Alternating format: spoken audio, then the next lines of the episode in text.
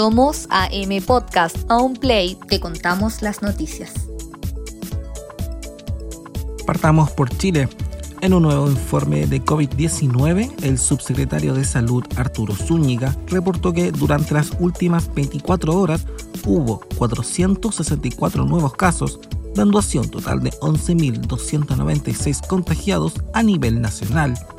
En tanto, también se comunicó que 5.386 se han recuperado y la cifra de fallecidos ascendió a 160. En el marco de la crisis sanitaria, la Superintendencia de Pensiones emitió una nueva norma de carácter general para permitir que quienes se encuentren en trámite de jubilación puedan transferir sus ahorros previsionales a una cuenta corriente. Mediante un comunicado emanado desde el organismo, se explica que la medida se ha tomado en vista de que las fluctuaciones de rentabilidad podrían disminuir el saldo de los ahorros previsionales, impactando negativamente en quienes vayan a jubilar. La norma aplicará para aquellas solicitudes de pensiones de vejez, invalidez o sobrevivencia y comenzará a regir desde el primero de mayo. El Sindicato de Trabajadores del Sename denunció este martes la firma de un convenio que entrega información entre el Servicio Nacional de Menores y la Agencia Nacional de Inteligencia dependiente del Ministerio del Interior.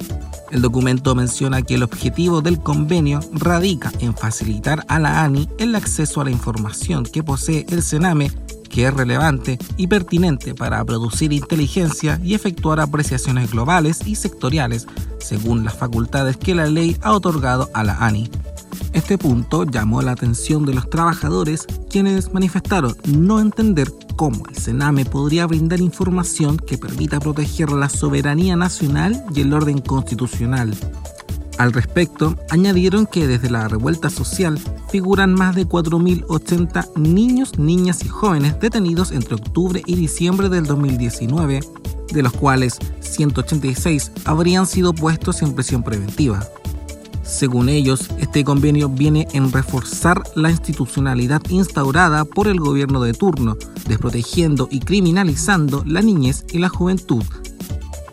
En noticias internacionales, los guardianes de la Revolución de Irán anunciaron este miércoles 22 de abril que lanzaron con éxito su primer satélite militar. El satélite Nauer fue puesto en órbita a 425 kilómetros de la Tierra y es considerado un nuevo avance en el ámbito espacial iraní. El lanzamiento ocurre en medio de tensiones con Estados Unidos, quienes señalan que el programa de satélites iraní encubre el desarrollo de misiles. Sin embargo, las autoridades de Irán sostienen que su programa espacial es pacífico, transparente y cumple con las obligaciones internacionales. El 9 de febrero, Irán intentó poner en órbita el satélite Safar, pero no tuvo éxito. El fallido lanzamiento ocurrió días antes del 41 aniversario de la Revolución Islámica. A 23 aumentó el número de víctimas fatales tras un tiroteo ocurrido durante el fin de semana en una localidad rural de Canadá. Las autoridades informaron que el presunto autor de los disparos fue un hombre de 51 años, quien vistió un uniforme idéntico de la policía montada canadiense. El sospechoso circuló por las calles sobre un automóvil similar a una patrulla policial, donde efectuó varios disparos. Horas más tarde, se logró con su detención tras ser abatido por la acción policíaca. La policía continúa con las investigaciones y no descartan la intervención de más personas en una de las masacres más grandes que recuerde Canadá.